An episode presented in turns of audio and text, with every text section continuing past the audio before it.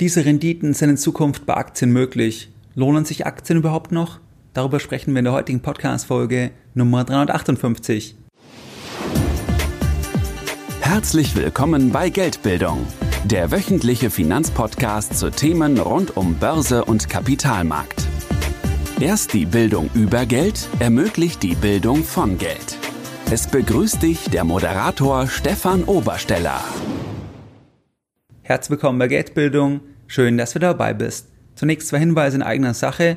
Und zwar Hinweis Nummer eins auf das nächste Online-Seminar von Geldbildung. Das findet statt am Samstag, den 19.06. Wir starten da um 8.30 Uhr und enden den Tag um 18.30 Uhr circa. Und wir sind da wirklich eine sehr, sehr kleine Gruppe mit maximal 15 Teilnehmern. Wenn du aktuell Geld an der Seitenlinie hast, wenn du Geld auf dem Tagesgeldkonto hast, was du eigentlich langfristig investieren kannst für deine eigene Altersvorsorge oder wenn du eine Lebensversicherung hast, die bereits fällig geworden ist oder bald fällig wird oder wenn du eine Abfindung bekommen hast oder wenn du einfach eine Summe X monatlich sparen kannst, dann kann ich dir diesen Tag, den 19.06. wirklich wärmstens empfehlen, weil wir an diesem Tag die Dinge besprechen, die du wirklich wissen musst, wenn du im Jahr 2021 dein Geld erfolgreich an der Börse anlegen möchtest. Du kannst am 19.06. auch alle deine Fragen stellen, alle Fragen mitbringen, stellen, weil wir ja einfach nur eine sehr, sehr kleine Gruppe sind. Wie gesagt, maximal 15 Teilnehmer. Das heißt, auch hier ist das ein Vorteil, dass du alle Fragen einbringen kannst. Wenn du hier noch dabei sein möchtest, wenn du dich noch einschreiben möchtest für den 19.06., dann geh am besten baldmöglichst auf geldbildung.de slash Seminare.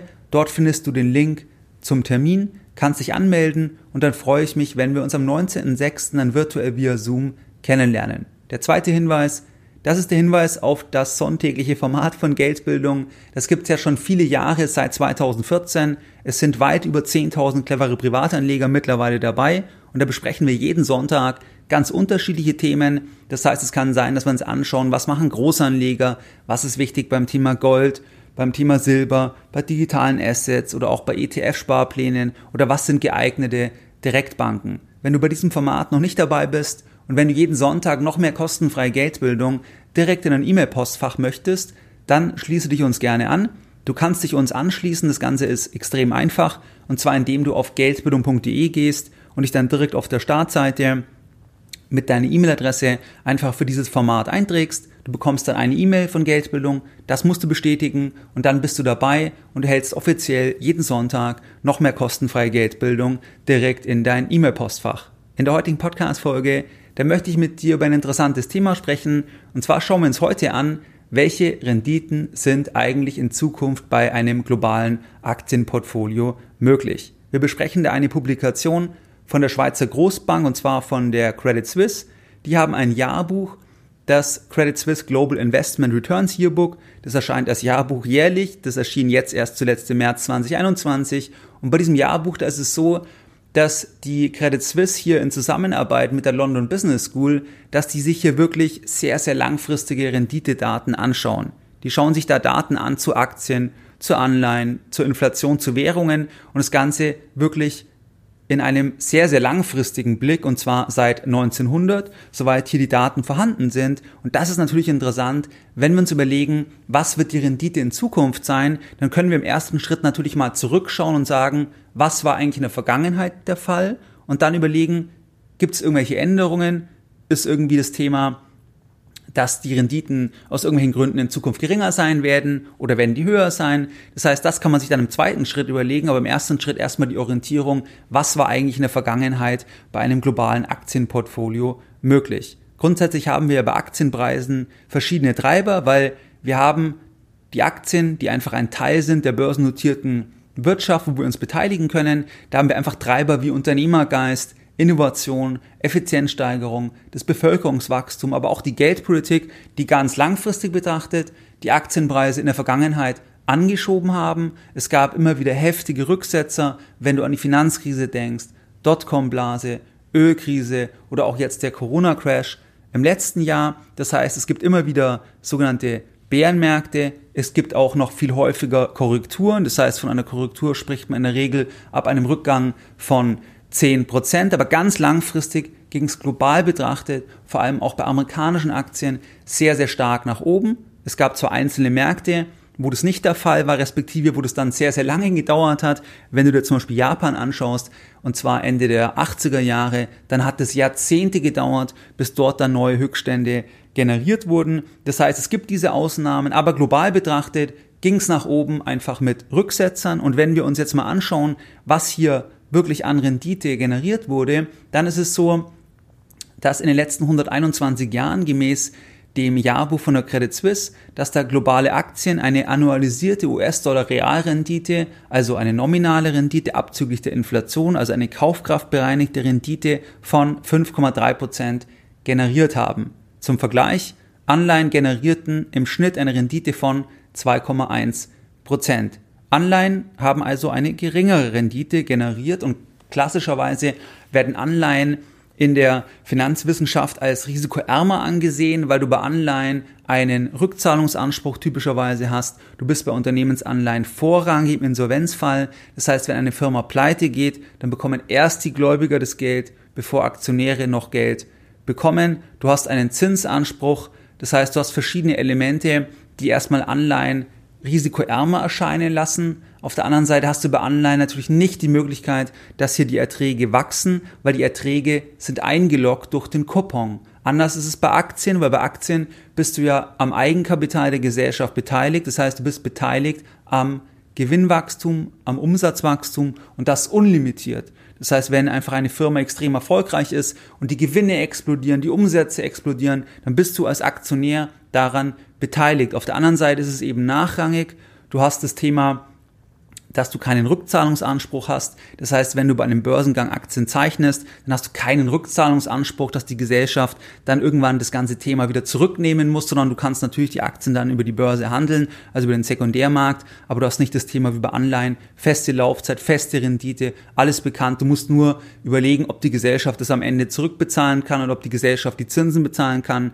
Aber das hast du nicht bei Aktien, sondern du hast eben, dass mehr offen ist, mehr Möglichkeiten und deswegen sollte normalerweise auch hier die Rendite dann höher sein, weil du einfach mehr Risiken hast. Und es war auch in der Vergangenheit der Fall, wie du eben gesehen hast. Wenn wir uns jetzt überlegen, was wird jetzt in Zukunft der Fall sein, das heißt, ist es so, dass wir jetzt auch in Zukunft ungefähr 5,3 Prozent nach Inflation erwarten können pro Jahr im Schnitt. Das ist ja immer nur eine durchschnittliche Rendite. Das heißt, wenn wir jetzt ein einzelnes Jahr anschauen, wenn wir uns jetzt 2021 anschauen, dann wird die Rendite mit ganz, ganz großer Wahrscheinlichkeit nicht bei 5,3 Prozent nach Inflation liegen bei einem globalen Aktienportfolio, weil das eine Durchschnittsrendite ist. Das heißt, wir werden Jahre haben, da liegen wir bei 20 Prozent, bei 25 Prozent und andere Jahre, da liegen wir dann bei minus 20 Prozent, minus 25 Prozent oder, oder noch mehr.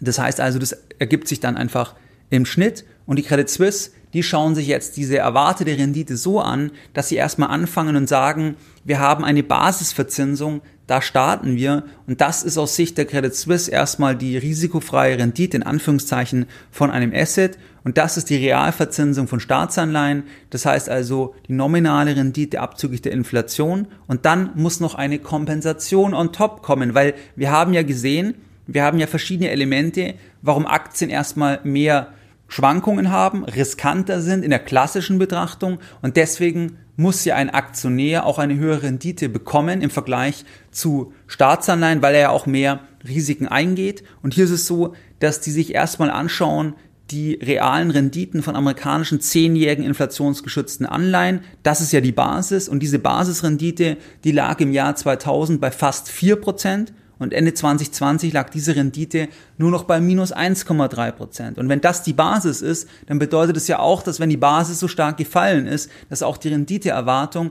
für die Zukunft dann viel, viel geringer ist, wenn nicht die Risikoprämie irgendwo vollkommen explodiert ist. Das heißt, das ist die Basisrendite plus die Risikoprämie. Das ergibt dann am Ende des Tages die ähm, Renditeerwartung. Und hier ist erstmal noch spannend der Zusammenhang zwischen der aktuellen Zinssituation und den zukünftigen Renditen. Das heißt, welche Rolle gibt es hier? Was passiert eigentlich, wenn die Realverzinsung, wenn die sehr negativ ist, was heißt das für die Renditen der nächsten fünf Jahre? Heißt das, dass dann die Renditen in der Vergangenheit, dass sie dann besonders hoch waren oder waren die eher besonders niedrig? Was bedeutet das, wenn wir mit negativen Realrenditen starten?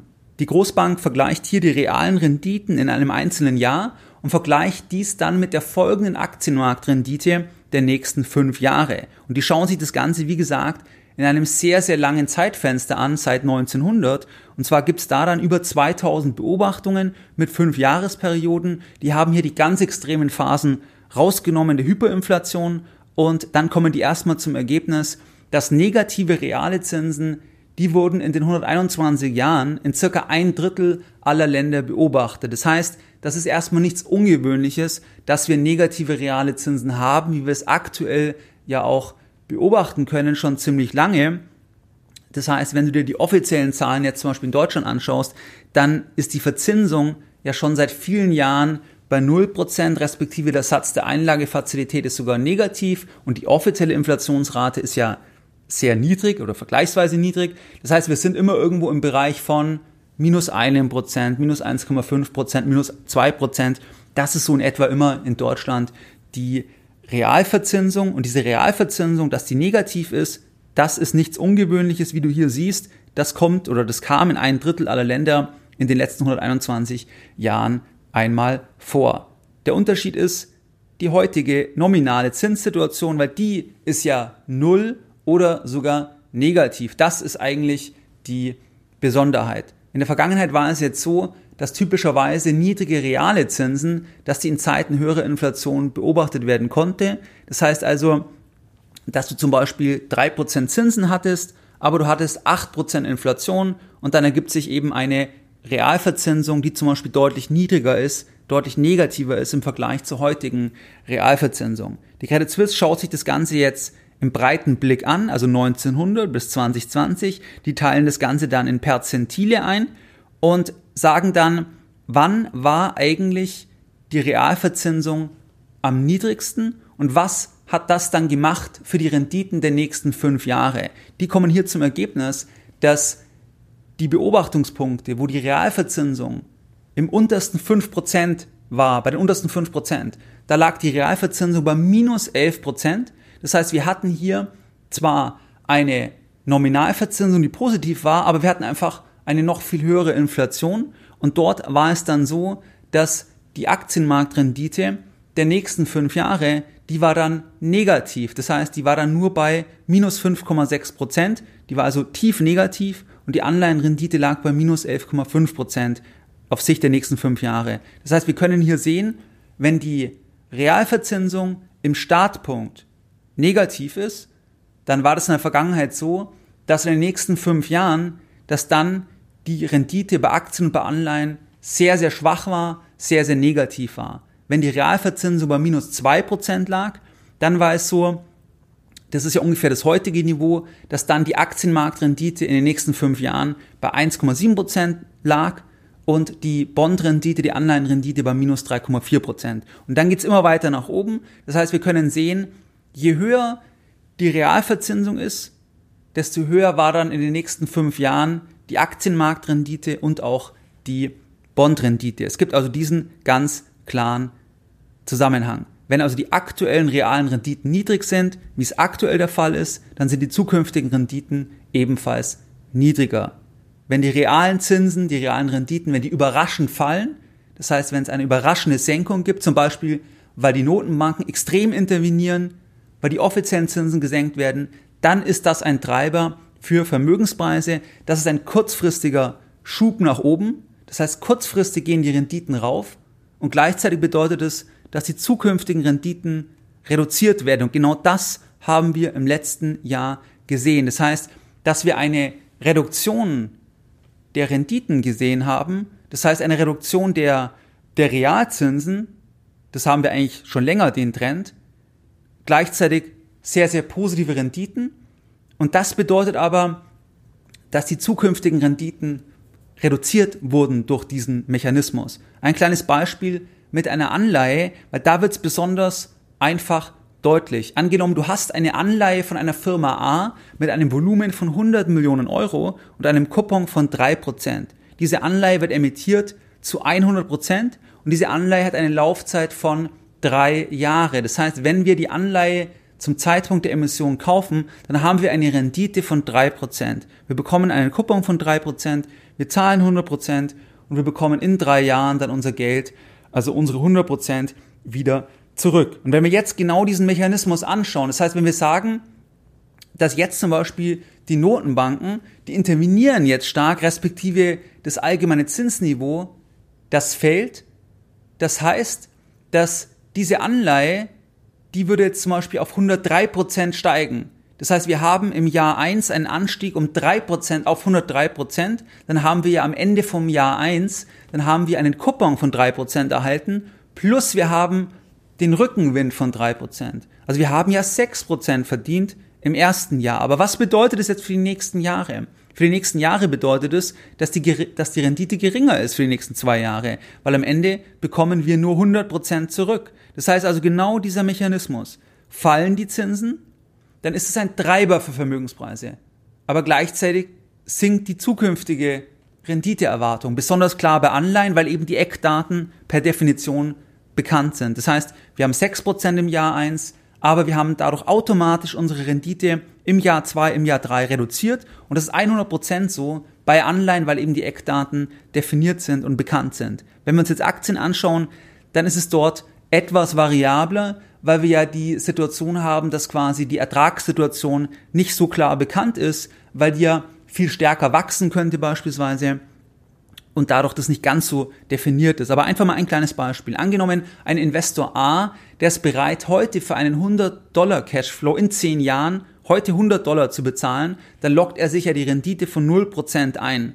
Das heißt, er bezahlt 100 Dollar für 100 Dollar in 10 Jahre. Er kann damit dann keine Rendite generieren, jetzt nur mal auf einer nominalen Betrachtungsebene. Wenn jetzt ein Investor B kommt, der sagt, ich will den Cashflow, ich bezahle 110 Dollar, und der Investor A verkauft den Cashflow an den Investor B, dann verdient er Geld. Dann hat er ja eine Rendite von 10% erzielt, weil er bekommt 110 Dollar für, diese, für diesen Zahlungsanspruch von den 100 Dollar. Aber was heißt es jetzt für Investor B? Der Investor B, der lockt sich jetzt die Negativrendite so gesehen ein, weil er bekommt ja dann in zum Beispiel neun Jahren, wenn er das nach Jahr 1 kauft, dann bekommt er in neun Jahren zum Beispiel nur die 100 Dollar zurück. Ähm, und das ist dann genau diese Überzahlung. Das heißt, diese Aufwertung, diese Überzahlung, die reduziert dann die zukünftige Renditeerwartung. Bei Aktien ist es eben so, dass halt diese 100 Dollar nicht in Stein gemeißelt sind, weil es könnte halt mehr sein. Deswegen ist es da ein bisschen variabler, aber die Grundüberlegung ist die gleiche. Was ist jetzt die Renditeerwartung aus Sicht von der Credit Suisse? Wir haben also gesehen, dass die risikofreie Rendite gemessen anhand der inflationsindexierten oder inflationsgeschützten Anleihen der amerikanischen, dass hier diese Basis nach unten gegangen ist und deswegen auch die Renditeerwartung geringer ist. Die Credit Suisse kommt hier zum Ergebnis, dass ein globales Aktienportfolio, dass hier die Rendite, dass die jetzt noch, die Renditeerwartung, dass die noch bei drei Prozent liegt, also nach Inflation und damit deutlich geringer ist. Und ein reines Bond-Portfolio, das liegt aus Sicht der Credit Suisse bei nur noch minus 0,5 Prozent. Das ist dann genau eigentlich der Mechanismus, dass eben die Eckdaten bekannt sind und wenn die Überzahlung erfolgt, dann kann die Anleihe, die Ertragsseite da eben nicht rauswachsen. Das heißt also, die Renditeerwartung ist deutlich geringer im Vergleich zu einer früheren Zeit durch die reduzierte risikofreie, in Anführungszeichen, Rendite. Wichtig ist natürlich, die Credit Suisse hat auch keine Glaskugel. Das heißt, das kann höher oder niedriger sein. Aber dass die Renditeerwartung geringer ist in Bezug auf den Gesamtmarkt, das ist schon relativ wahrscheinlich, einfach durch die Entwicklung der Realverzinsung in den letzten Jahren. Und davon gehe ich persönlich auch aus. Was aber nicht heißt, dass man zum Beispiel nicht durch das Hinzufügen von anderen Assets, zum Beispiel im ganzen Bereich der Krypto-Assets, digitale Assets, ähm, dass man dort dann am Ende auch wieder eine sehr, sehr spannende Rendite machen kann. Aber du solltest dich darauf einstellen, dass wenn du jetzt ein klassisches Aktienportfolio anschaust oder wenn du ein klassisches 70-30-Portfolio zum Beispiel anschaust, da wird die Rendite mit einer großen Wahrscheinlichkeit deutlich geringer sein im Vergleich zu früheren Phasen, einfach aufgrund der abgesenkenen, ähm, abgesunkenen ähm, quasi Basisverzinsung ähm, so gesehen. Das waren jetzt mal die Punkte in der heutigen Podcast-Folge und jetzt nochmal ganz kurz die Lessons learned in der heutigen Podcast-Folge Nummer 358. Was haben wir heute besprochen? Wir haben uns heute das Jahrbuch von der Credit Suisse angeschaut und zwar ging es da um die Renditen in der Vergangenheit. In den letzten 121 Jahren, da boten Aktien eine annualisierte US-Dollar-Realrendite von 5,3 Prozent im Vergleich zu Anleihen mit 2,1%. Prozent. Dann haben wir jetzt das Thema gesehen, dass ähm, die Rendite von inflationsgeschützten Anleihen, die ging runter von fast 4% im Jahr 2000 auf nur noch minus 1,3% Ende 2020. Wir haben den Zusammenhang zwischen den realen Zinsen und den zukünftigen Renditen. Es gibt den Zusammenhang, je niedriger die Realverzinsung ist, desto geringer sind die zukünftigen Renditen. Da gab es das Extrembeispiel, dass die Realverzinsung schon mal bei minus 11% war. Ähm, das ist quasi die geringste Beobachtung, die sie haben in diesem ganzen Datenset und dass dann infolgedessen die Aktienmarktrendite der nächsten fünf Jahre bei nur noch minus 5,6 Prozent lag. Das heißt also, hier sehen wir diesen Zusammenhang und jetzt sind wir ja auch im negativen Bereich.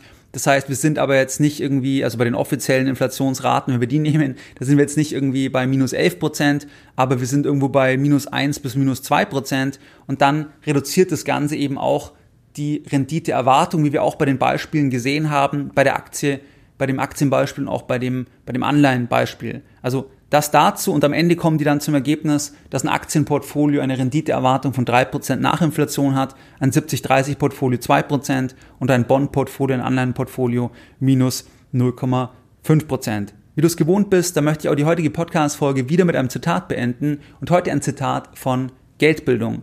Geldbildung schadet nur dem, der keine Geldbildung hat. Mehr Informationen zu Themen rund um Börse und Kapitalmarkt findest du unter www.geldbildung.de. Und immer daran denken, Bildung hat die beste Rendite.